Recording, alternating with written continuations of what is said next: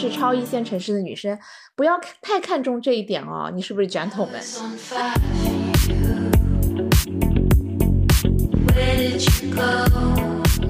我们也是想找更好的男人，男人也想说再找一个女人，他少奋斗二十年。来到了超一线、一线城市打拼，那。嗯，你可能这个就是你在婚恋市场要留在这个城市的一个代价。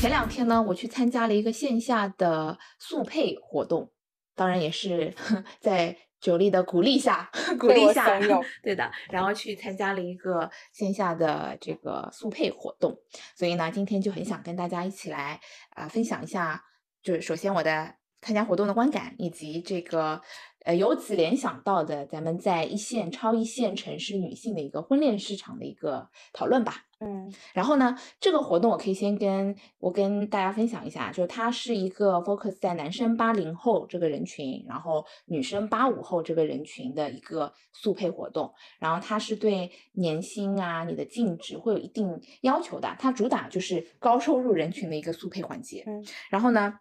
现场的环就是讨论呢，它就是二 v 二，就是两队两队的进行一个 discussion，然后一轮下来肯定会有七八轮，你会去跟不同的人去聊天，然后去看你们两个是不是看对眼，然后活动结束以后呢，主办主办方会要求大家来投票，看你有没有就是当场相中的人，如果相互选择了彼此，算是现场速配成功嘛，但是很可惜的是我们那一场没有一个速配成功的。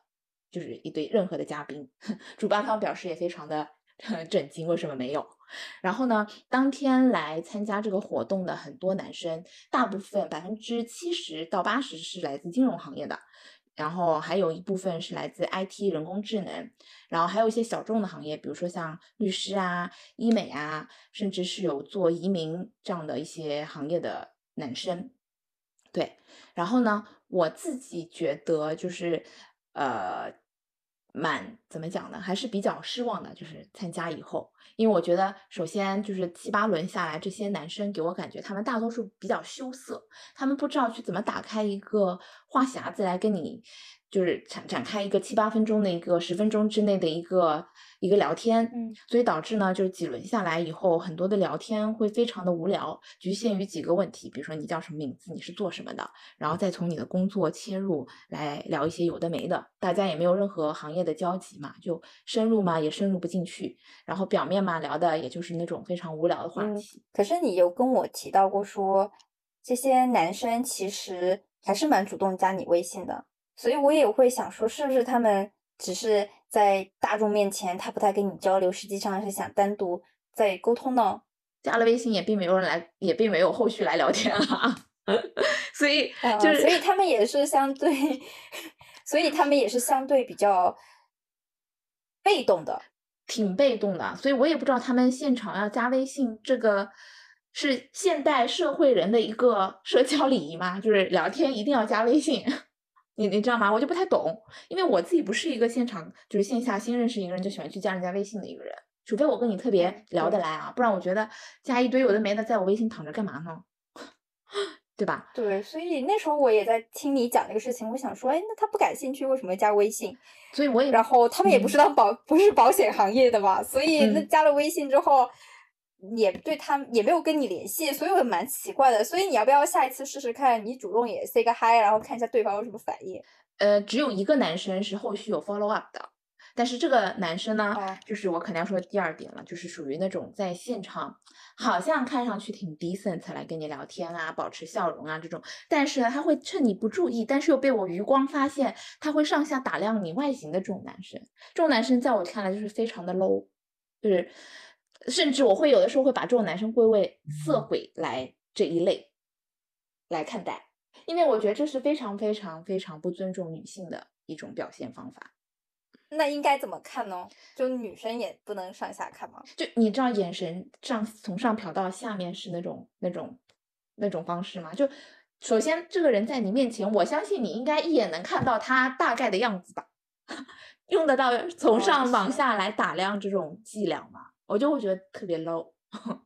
你确认就是那个人吗？你之前不是不太确认吗？应该就是他。后来他，我稍微跟他聊了一下嘛，然后我我大概有印象，嗯应该就是这个人，嗯，那后来你怎么推脱掉？就不理他呗。就 换了是你，你会怎么办？换了是你这样的男生说，哎，我们一起出来吃个饭什么，你会你会去见吗？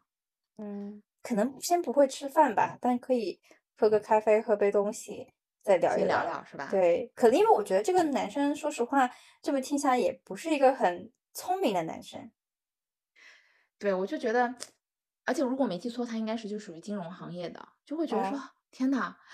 这个我我我其实说实话，我已经很久没有碰到过，就是有人这么样来就初次见面啊，来打量一个嗯人，因为真的嗯挺不礼貌的。嗯嗯嗯，嗯 然后还有一种男生呢，他就属于我我觉得也挺没礼貌的，就是二 v 二这样轮过来以后嘛，嗯他一下来，他一坐下来就开始玩手机，然后我当嗯时就想，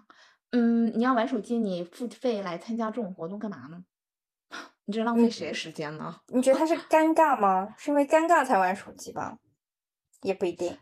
工作吗？我觉得。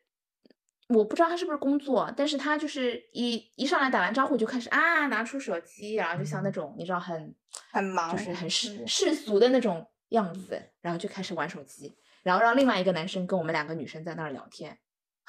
就嗯我觉得，其实，在这种场二 v 二的场景下，就是我跟那个女生像是一对姐妹，两个男生之间就是很像是一一对兄弟嘛，嗯对吧？然后他们就可能像是兄弟出来打仗一样，他连一个团队协作能力、协作的一个技能都没有。我是不是观察的有点太 分析的太多了？对于他们，我就觉得很不讲义气。他们本来也不认识吧？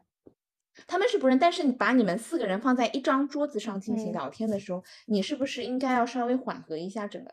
就是气氛呢？还是说我要求太高了？那他有没有可能是个托儿？你觉得那个是个托吗？就玩手机那个？应该不会吧？大家都是付费来参加活动的嘛，嗯，搞所以我会觉得就是感感受不太好，会觉得挺没有礼貌的。嗯，如果是这样的话，你下次还会想参加这类型的活动吗？我觉得应该不太会了，因为我觉得像这种就是场所就是速配成功的感觉概率挺低的。嗯，就目的性太强了，反而大家会容易尴尬嘛。对，然后我的确也有碰到几轮男生，有有大概一两轮男生里面，他有问过说，哎，所以你们两个想来这里的目的是什么？然后我们两个的回答就是说，嗯，大家先抱着交朋交朋友的心态嗯去，呃，认识认识大家嘛。嗯。然后我觉得男生的反应给我感觉就是啊，原来是这样，就是感觉说啊，你们俩不是很 serious 的来参加这种活动，你知道吗？但我的回答吗有错吗？我觉得没有错哎。那那他们怎么回答呢？他就说啊，是原来是来交朋友的啊，就那就这种反馈，我不知道又是我的解读的问题吗？就他们可能真的是抱着来交女朋友的心态的，我不知道啊。好，下下次要不我跟你一起参加一下。可以，你帮我去解读一下，就让我很多困惑的点，你知道吗？嗯嗯嗯然后其中有一个男生，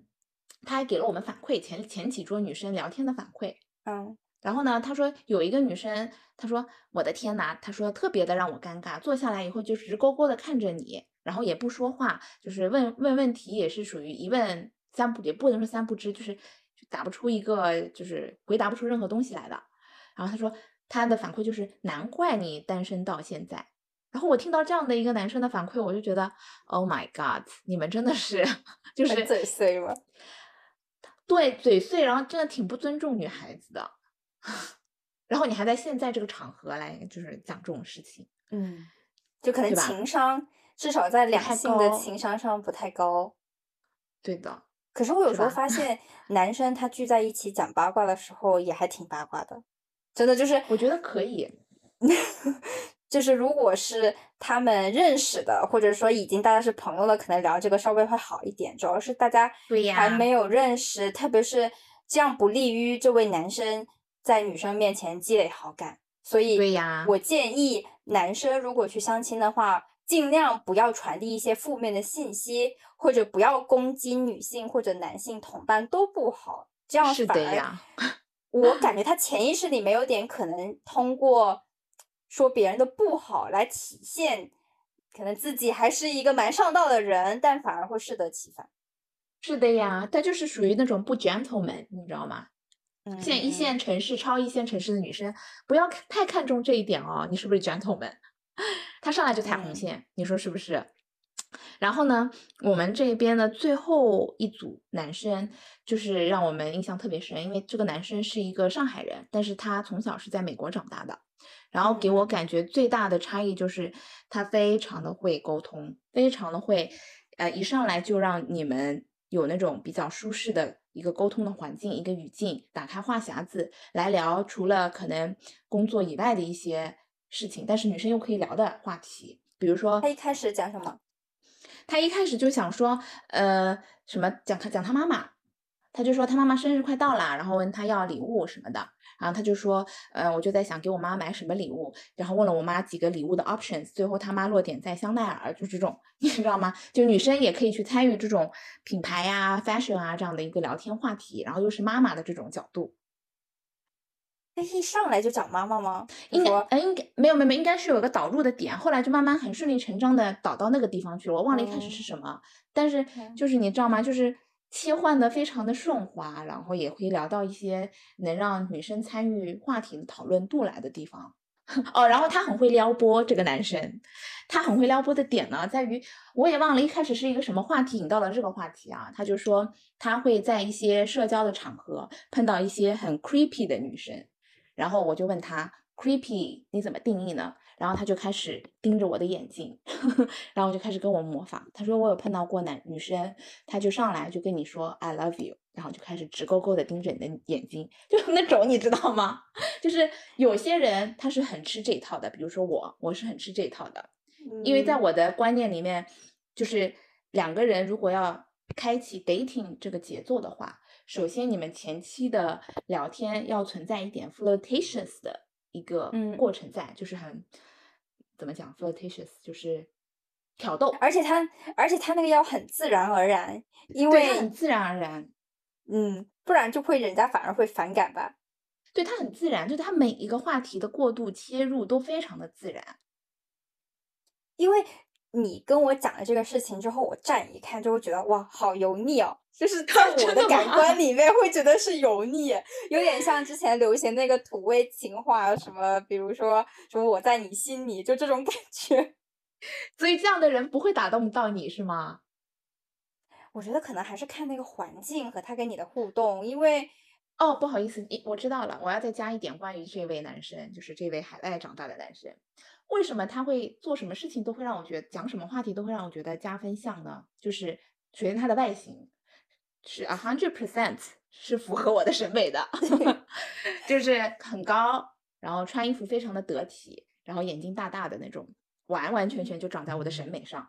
嗯，然后。再加上他自己的这个生长环境，也是我自己喜欢的文化的生长环境，所以导致嗯。他可能让我潜移默化的一上来就给他了 N 多加分项，起点就高于 其他所有的嘉宾，所以他说什么我都觉得哇塞特别有意思，可能放在别人身上觉得他很无聊哈，所以我觉得这个就是婚恋市场的一个就是这种速配活动的一个玄学吧。你说好了不看外表呢？看的呀，我觉得外表是个敲门砖，肯定得看，能不看吗？嗯你对外表你对他都没有一个性吸引力的话，你怎么推进到他的这个灵魂层面呢？那现场你没有觉得哪个女性是他是比较感兴趣的？没有，因为他最后七八轮结束了以后是吗？他跟他的小伙伴两个人默默的跑到旁边去喝酒去了，他小伙伴是 也是个男生。应该就是当场认识的那个他的搭子。哦哦对，然后两个人喝着喝着，应该就后来就走了。因为我们隔壁桌的女生，如果没有记错的话，是一个长得挺漂亮的一个九七年的姑娘。嗯，嗯，然后那为什么呢？嗯，I don't know，反正最后就是 ending 的时候，他肯定是没有牵走一个女生的。嗯对，然后喝了一点酒，两个人两个男的在那儿聊天，然后就就就就离开了。嗯，所以你看，其实真的不一定只局限于年龄、样貌，是可能还有很多因素，就是比如可能在那个环境下，可能就是这样的话，他俩也没有一定要牵走离开啊。对，然后最后在结束，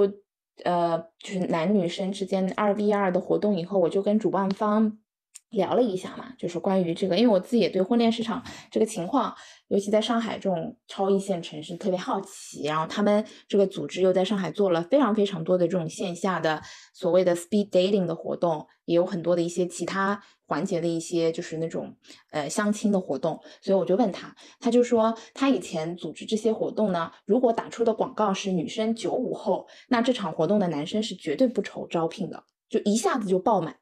但是呢，他说我们这场活动呢，他广告写的是嘉宾八五后嘛，所以他说他在招募男嘉宾的时候非常非常的就是困难。以至于最后有一些男嘉宾会去问主办方说：“呀，你们那就是这次的一些女生不会都是八五后的吧？没有九零后吗？”就就让我就一下子感觉哇，天哪！就是我们在中国的这个婚恋市场，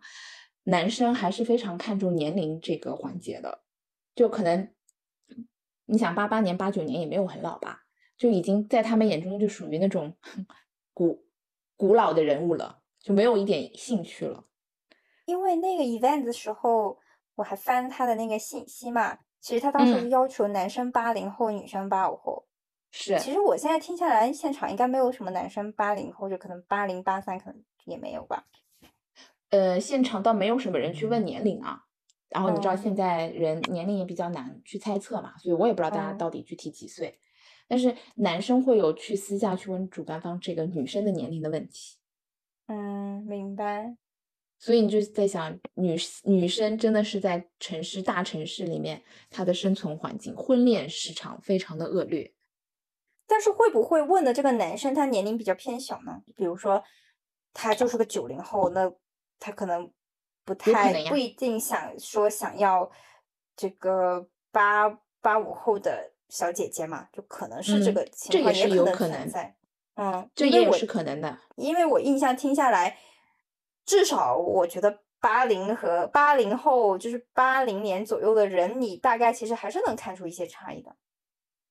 对，但你看我刚刚说，主办方说广告放出来，女生九五后，这个男嘉宾就一下就报名了，这种报名速度也可以看出大家其实对年龄还是蛮有要求的。女生啊，对男人对女人的这个年龄要求还是挺高的。哎，如果这一场是七零后的男生，你会参加吗？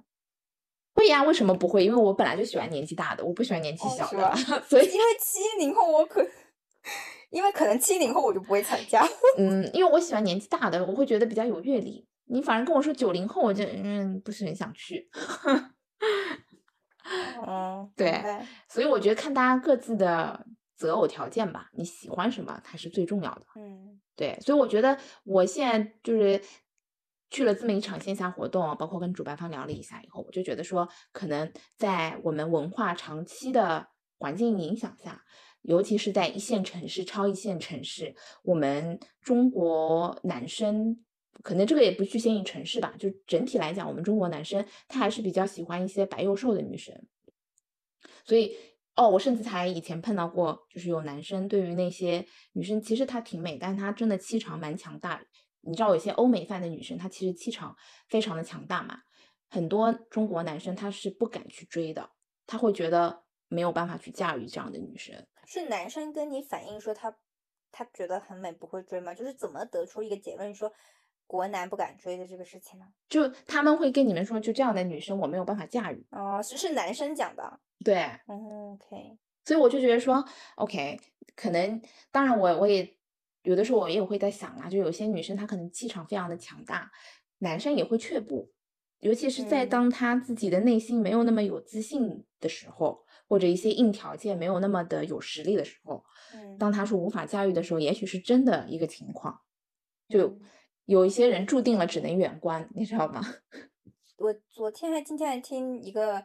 男生就跟这个男生聊天，这个男生就有讲到说他新来的女同事有一米八。非常高的个子，但是他自己因为身高比较矮嘛，嗯，那站在他面前，他也是觉得没有办法驾驭，也不会敢追的女生，就的确有一些男生他会想，当然比自己更高的，但是如果太高了或超出他的能力，他也会觉得那这样的女生他也没有办法吧？对，就我觉得男生追女生，其实有的时候其实是看他自己，有的时候啊是看他自己是不是够自信。嗯这个自信来自于他自己的外貌条件啊，他自己的社会地位、财富地位等等等等。所以你知道，一线、二线城市啊，不，一线跟超一线的城市，其实吸纳了非常非常非常多的一些优秀的人才。然后我们现在的女孩子，你知道，嗯，打扮啊，各方面啊，都非常的优秀。所以呢，就但是我们国内的很多男生，他自己在打扮上面，其实他的这个脚步并没有跟上我们很多国内女生的这个脚步。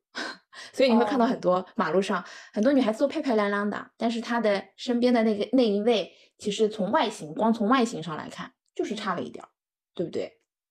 哎，我还挺搞笑，刚好昨天刷到一个小红书，他就说、嗯女生拍婚纱照的时候，千万不要只关注自己，还要看看你的另一半他穿着打扮，要把他收拾好。然后那个评论里面就出现了那些照片，就会说，嗯，对，就是就是比如说女生穿的美美的，然后认真地在打扮，然后她另外一半跟她去领婚那个领证的时候拍的那个照片，就是就穿的比较搞笑，就是有自己有自己的这些人把照片发出来。对呀，所以就是这个这个审美的这个上面，其实大家没有到一个同等 level 的匹配度嘛。嗯，对，就是大家对于这个认知和追求还是会不太一样。比如说我待新加坡的时候，会感觉男生啊，基本上就全民去健身，男哎生都会相约着一起去健身，然后无论是对于健康上还是体型嗯的美嗯上面，他们都非常的关注。然后嗯。女生的话，现在意识也上来了，在中国的女嗯。生，你看到很多女生在健身房出现，然后去是。上上团课，但是是。反而好多在健身房的男性，他其实是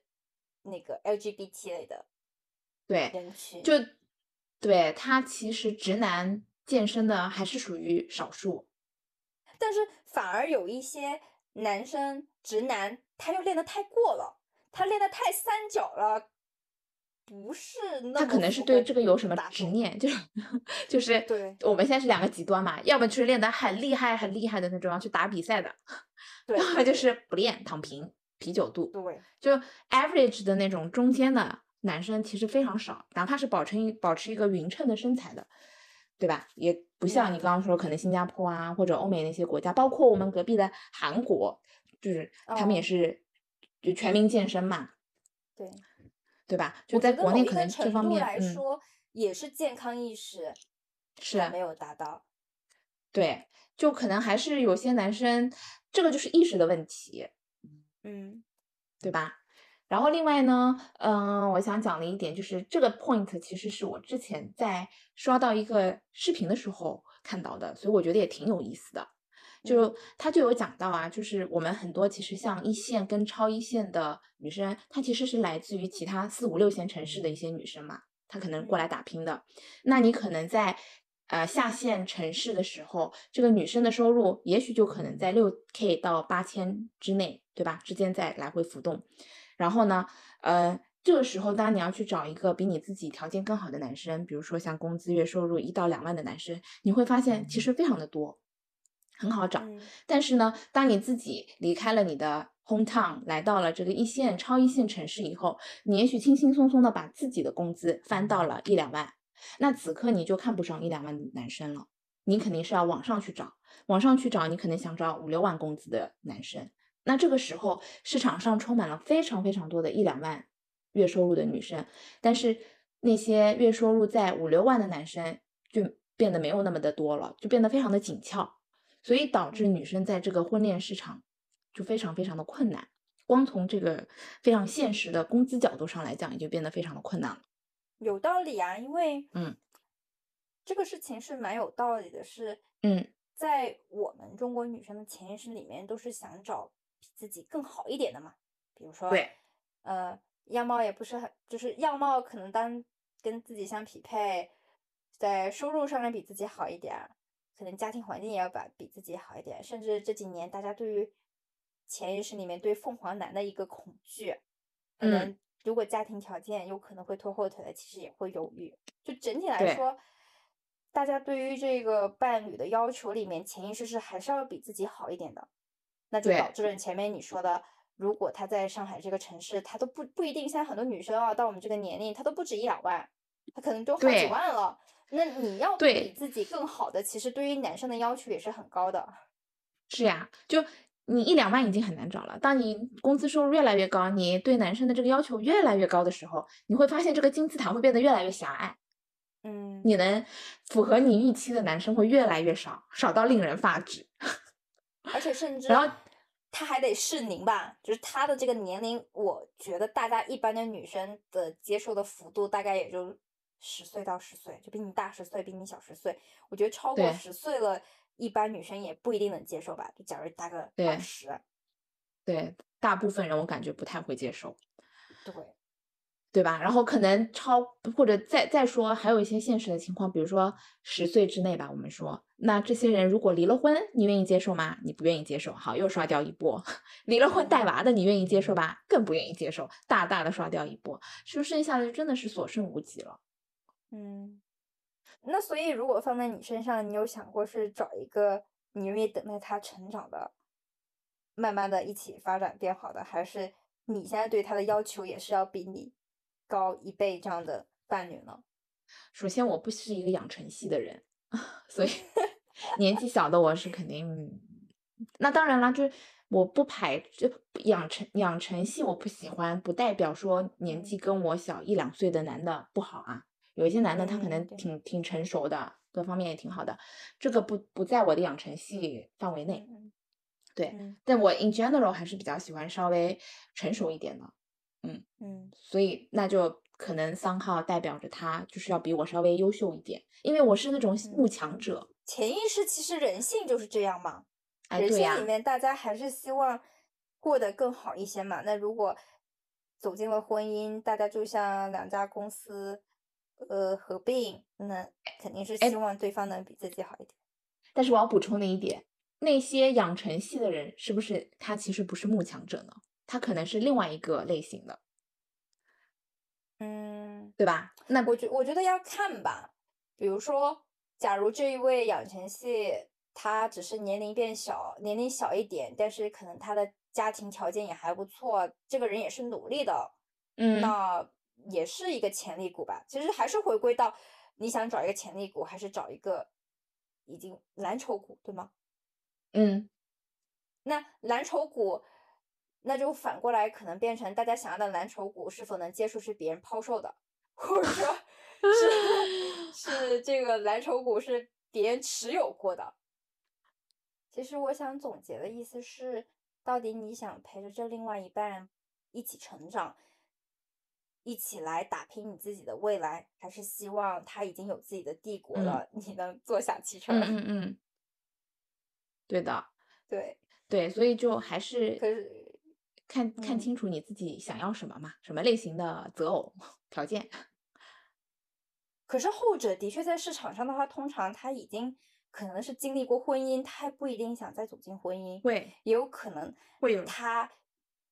对啊，然后以及他很可能也是对啊，离婚啊，有小孩儿，这是很常见的事情。，对，会有这样的人，所以就看你愿不愿意接受嘛。你你要是说嗯最后就这个人非常的吸引你，各方面都很好，那你可能就是想要跟他走进婚姻，你可能要接受他的一些不完美，比如说所谓的离异，所谓的有小孩儿这样的一件事情，接受他的全部以及他的历史嘛，对吧？所以我想说，就是可能我们非常多的优质的女孩子，你可能非常优秀，来到了超一线、一线城市打拼，那嗯，你可能这个就是你在婚恋市场要留在这个城市的一个代价，嗯。对吧？可是很尴尬的是，其实这些女性啊，特别到了三十加之后，有一点进退两难的地步吧。就你留在上海，嗯你就要面对这个婚恋市场的现实。嗯然后如，但是如果你再回老家了，其实也还更难，因为通常像我们广东那边很多的同学，他们都是刚毕业大学毕业二十几岁就已经结婚了，嗯。甚至在我的同学里面，二胎都已经上幼儿园上嗯学了，嗯。小大一点的都已经上上小学了，嗯。所以他们是非常早结婚的。嗯。如果再回到了家里，哪怕你收入还不错，你也在当地也买房，大家也不太会说在这个市场上是有优势，因为本来在这些小城市里买房就相对会容易一些，嗯然后可能在当地能选择的伴侣也会更少。是呀，就是你错过了你自己在一些下线城市择偶的黄金年龄，所以你回去你可能嗯也会遇到非常现实的打击。嗯，所以，与其这样，就是钱财不赚不了钱，然后婚恋市场也没有任何的优势，你还不如留在就是一线、超一线城市，至少你的事业还是可以蒸蒸日上，你还是可以赚钱嘛。我觉得这是在我接触的女性里面，其实有一个呃收入的突破期。嗯，就当这位女性其实能就收入啊，嗯更到她自己能在超一线城市置业或者就是事业更加成功的时候，其实我觉得这些女性反而在婚恋市场的焦虑感会下降。嗯因为某一个程度来说，婚姻给予，呃，就至少我自己来看，婚姻其实是给予更多的保障和稳定性嗯。嗯嗯另嗯外一方会给予你，呃，陪伴，嗯但是某一个程度来说，它也是能摊分掉一些经济的压力。嗯，一定呀。那对于这对对对于这些他经济能力能突破一个圈层的时候，他能看的视野或者他想接触的男性也不一定只局限于国内的男性，他可能也会去考虑一下外国的伴侣啊，甚至说他可能想换个国家生活对啊对对对等等的，有了一些选择，而不局限于说我现在只看呃国内的男生嘛。所以，所以就是 again，当你是不是想说，我们是不是想说，就是当你实现了一些一定程度的财富跟社会地位的 level 的时候，其实你，嗯，你的选择范围 supposed to be 更加的宽泛，而不是局限于一个狭隘的 market，是吗？对，我感觉是这样的，甚至随着我们也了解过一些科技技术的进步嘛，嗯有一些女性也会选择自己就呼吁自己的下一代。嗯，对，就是就是你可以接，就是你人类的这个传宗接代，你还是可以去完去完成，也繁衍自己的下一代，只是没有不需要一个所谓的伴侣来跟你一起抚养你的下一代。对吧嗯？对。嗯，好，那总的来说，婚恋市场是非常现实的嘛。，对，无论是认清自己，自己也是人有人性的弱点，同时也要看清楚，男人他也有自己的现实之处吧。对，就可能我们俩就之前也有私下聊过嘛。其实所谓的直男，他其实有非常多的一些呃所谓的德性，就是你必须要去认清这些男人的德性，你才能接受这个婚恋市场。它其实是一个非常现实的一个 market，它并没有我们从小看的那些格林童话的那些美好。我不太喜欢“德性”的那个词，是我觉得“德性”是有一点负 面的那种意思。其实我更想说，这个是人性，无论是男人还是女人。嗯那我们前面也提到了，其实潜意识里面不可否认，我和你都有这种慕强的嗯想法。其实这都是人性，其实这有时候是不分性别的。嗯，我们也是想找更好的男人，男人也想说再找一个女人，他少奋斗二十年啊。对呀，但是你就是有的时候，你有没有觉得，就是尤其是在两性关系里面，男人他可能会更加的容易去做一些，比如说像对洒脱也是，然后骑驴找马的事也是，是不是男人更容易呢？这个比例会更大一点呢，发生的概率更嗯高一点呢就。对，就可能在天然的情感上面，女女生要更情感情绪化一些嘛。是啊比如说她珍惜这位感情和付出，所以反而某个程度来说，有时候男人不一定把感情放得那么重嘛。嗯，对，然后男人再再说到天性这回事情，就是男人天生喜欢去一个追捕的一个状态，他喜欢去追捕他自己的猎物，所以他就很容易去不停的去寻找自己的下一个猎物，所以就会导致很多女性会觉得说啊自己被出轨啦，被怎么啦，或者说为什么一分手他就立马下一个就接上啦，就这种事情。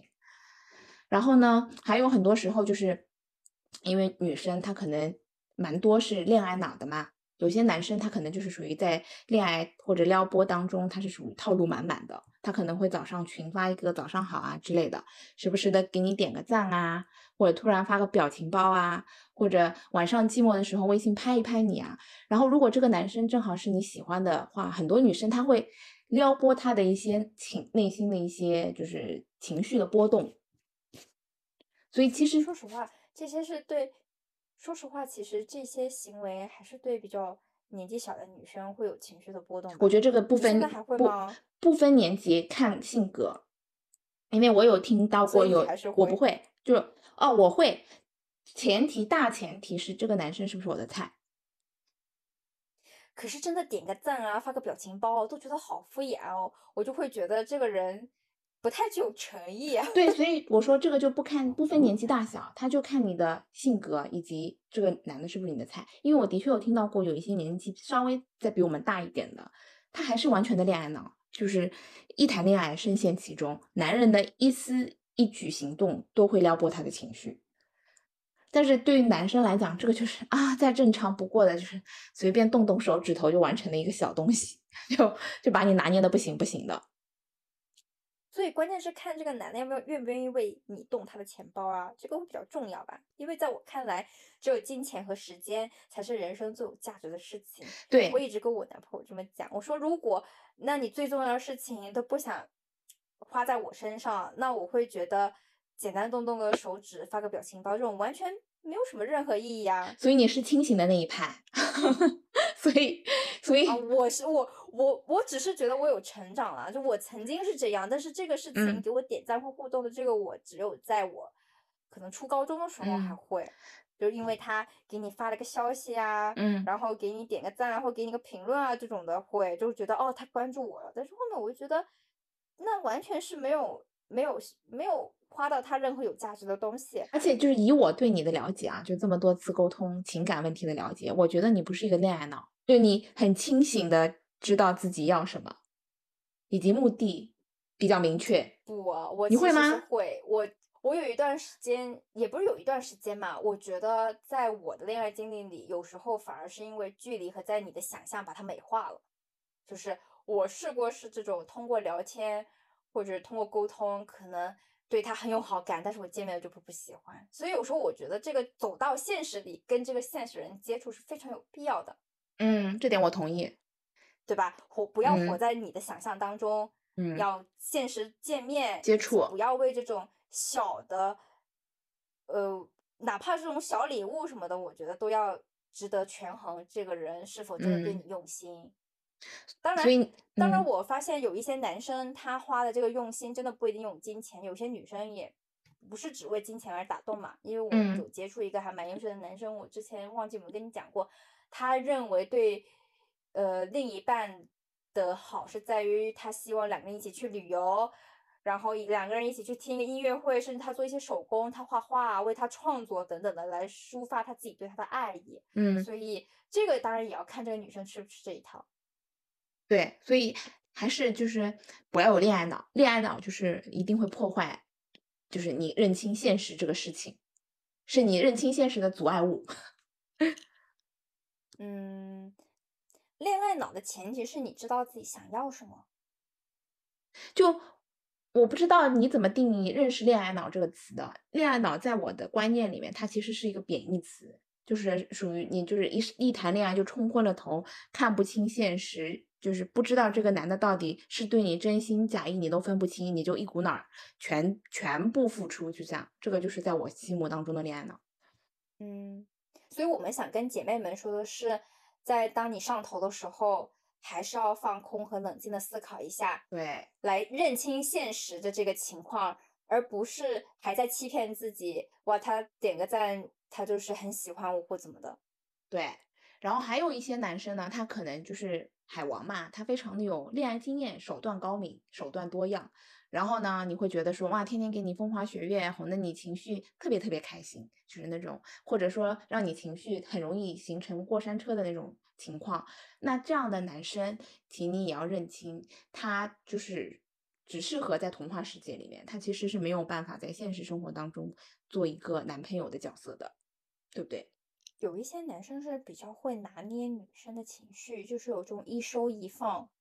就给你 PUA 了我抓抓你，对对对，会有这样的，也的确有这样的男生，他真的不可否认，这些男生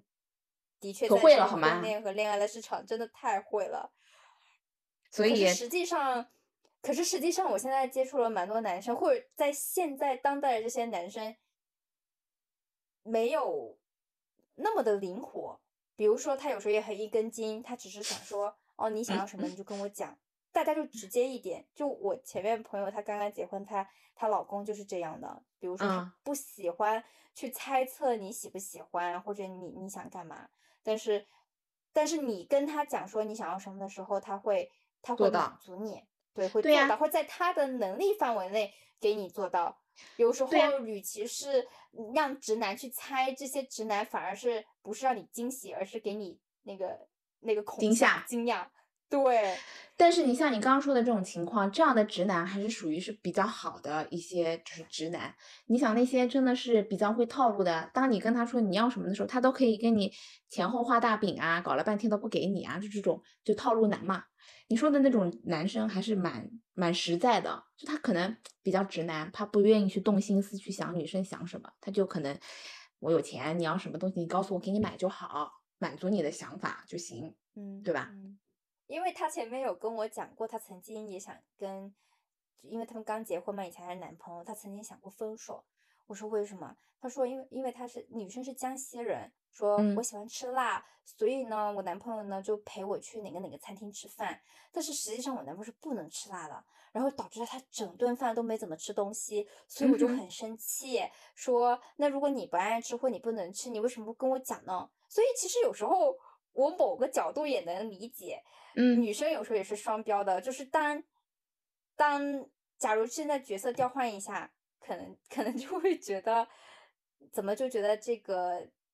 可能男生不够体贴，或者哪一方做的不好。我觉得其实，在婚恋市场上，在或者在婚恋关系上，大家是一个相对更平等的。有时候，与其是像年轻时候相互猜测，这个时候比较适合刚接触的时候。但是如果真正的去谈恋爱了，双方相处了，我觉得反而我自己是喜欢直接一点的。所以前面有说到，我们很多男生也是缺根筋，然后沟通也相对比较直接，不太擅长去猜测女生的想法。那对于女生来说，女生也要巧妙利用自己的一些天性，比如说女生天生比较擅长交流，或者在婚恋关系上，女生也会利用自己的这种柔嗯来决定自己的这个关系。比如说，我自己接触到的是蛮多女性，其实她明明就是个猎手，就是个猎人，但是她很擅长伪装自己是个猎物，嗯来让自己被狩猎。嗯哼，那当她去选择这个叫做她的伴侣的时候，往往是非常有目标性的。嗯而现在的很多女生，她其实没有想清楚自己想要什么样的伴侣。嗯对不对？那找这个目标的时候，我们反而会觉得最近这是个新闻，那个 Jeff Bezos 和桑切斯订婚的事情，我们会发现桑切斯其实是一个在找自己伴侣是非常具有目的性、非常明嗯确的人。比如说，他交往的前任通常都是非富则嗯贵，对不对？嗯然后桑切斯他去找到 Bezos 的时候，我觉得他，我觉得他真的有把 Bezos 点燃。对呀，在你看来，其实，在贝索，其实，在你看来，桑切斯整个人，大家会让他有一些偏见嘛？比如说他整容脸啊，觉得他身材很夸张，然后很有野心，很爱耍手段，是个很艳俗，不断的找机会去接触靠男人上位的这么一个嗯嗯嗯女性。大家公众上会对他有这些认知。当然，他的确，我觉得某个程度上这不是偏见，这就是他的一个现嗯实吧。可是，在他寻找的这个这个 Jeff Bezos 的时候，我觉得他完全把他拿捏的很好，释放了 Bezos 他的这个本性，让他变得更加疯狂。就过往大家都认知的，在这里都觉得他是个无聊的理工男，但是后面发现哦，原来他也会去穿那种皮嗯嗯嗯衣，也会去尝试体验不一样的生活。我觉得某个程度来说，桑切斯是满足了 Jeff Bezos 他对生活的一个期待的。对，所以他曾经有一个呃，Jeff 发给桑切斯的一个调情的手段，呃，短信嘛，他就说你的活力和精神把我点燃了，就是他让他呃在中年以后去感受了另一个世界的样子。对啊，可是，在普通人的想法里面，在大众的思维里面，觉得桑切斯他离过婚，有三个孩子，也五十多岁了。那其实，在这个婚恋市场上不一定那么的具有竞争力，但是他也做到了。当然，我们也能看到他自己有不断突破自己做出的一些努力，比如说有阅读障碍，但他又读了新闻系，拿了奖学金。当然，他也事业有成了，也拿过艾美奖，也有自己的呃直升飞机和电视制作公司。在某个层面上，他作为世界首曾经的世界首富的伴侣，也是能拿得出台面，能跟能带得出去的。所以也算是个有里有外的对对对对对，所以说这个桑切斯他，嗯，其实给贝索提供了情绪价值是拉满，然后呢，同时给他，哎，让他看到了人生的很多的可塑性，以及呢，跟他在整个人两个人在灵魂上有了高度的重合，所以才会最后一点一点的在大家不看好的前提下，最后步入了婚姻的一个状态。某一个层面来说，其实桑切斯他真的非常了解自己想要的伴侣，对，对吧？所以其实双方都是相互组建过家庭，又离婚，又重又又组又订婚，想组建一个新的家庭。当然，可能在国外的思维里，离婚和结婚的这个事情会相对看得更更更正更常见一点，就没有我们国内的话看到了离婚了就就是遭遇了一个很不幸的事情。当然。当然也希望大家能婚姻美满嘛。某一个程度来说，我们也会觉得双方的结合和离开，把它看成了一个更更平常，把婚姻当做冒险的这个门槛，在自己的心目中放低一些，来进入一段关系，或者更冷静的看待一个婚恋关系，寻找自己的目标，会对的，对的。当然。在这个过程当中，我们俩会共同认同的是，桑切斯其实是一个蛮有自己目标，而且他自己也是能不断提升自己，同时他也知道他的目标需要什么样类型的人来展现自己和跟对方的节奏相同步和合。嗯，所以看来其实认识自己和认识自己的需求。以及认清自己的目标和目标受众，他想要的对象其实是蛮重要的。有时候婚恋关系当中不是天上掉馅饼，你坐在家里就有人来，你的伴侣就来给你敲门。对，所以就是要认清现实嘛，远离童话故事，认清现实。对，其实我观察下来啊，这种 speed dating 的其实成功率应该是非常低的，因为它不是一个。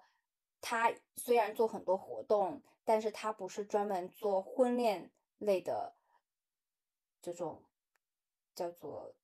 媒人的角色。其实我观察到一些还蛮成功的一些媒人机构，他们在双方的匹配上会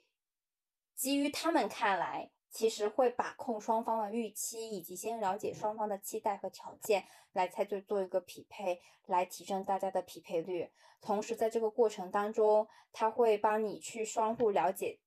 对方的一些小的想法。比如说，有时候我们认识他不太会，我们不太好意思直接问对方的一些家境啊、条件呀，以及那别人可能不好意思透露的事情。但是这些。红娘她其实会比较直接的去帮你问对方，以及先调查好。我觉得是，特别是这一次的活动，特别是像这一次的活动啊，虽然那时候会要求年薪是五十万以上，可是我后来听你讲，他其实并没有去验资，所以就算最后匹配成功了，其实你对于对方的背景以及条件很多事情你是不能了解的。我觉得这个事情是这样的，就是在这样的一个高度市场化的一个一个市场里面。还是要专人做专专业的事情。你要想得到你刚刚说的那种服务，那你可以去加入那种高端的相亲，呃，什么什么什么什么协会，对吧？你可能年费十万、二十万的交进去，也许人家可以帮你找到这些匹配，以及帮你完成那些所谓的背景调查。但是像我去，哦，那不是的，那不是的。我跟你说，我有接触过这样的机构，在上海这边是有这样的机构的，就通常会收十万块钱以上。特别是针对男性收取，但是问题是，嗯，很多是会找托来给这些人进行相亲，所以不一定选在这个婚恋市场上，不一定是就是选择贵的，就对是这个我承认，但是我刚刚还没讲完我的 point，就是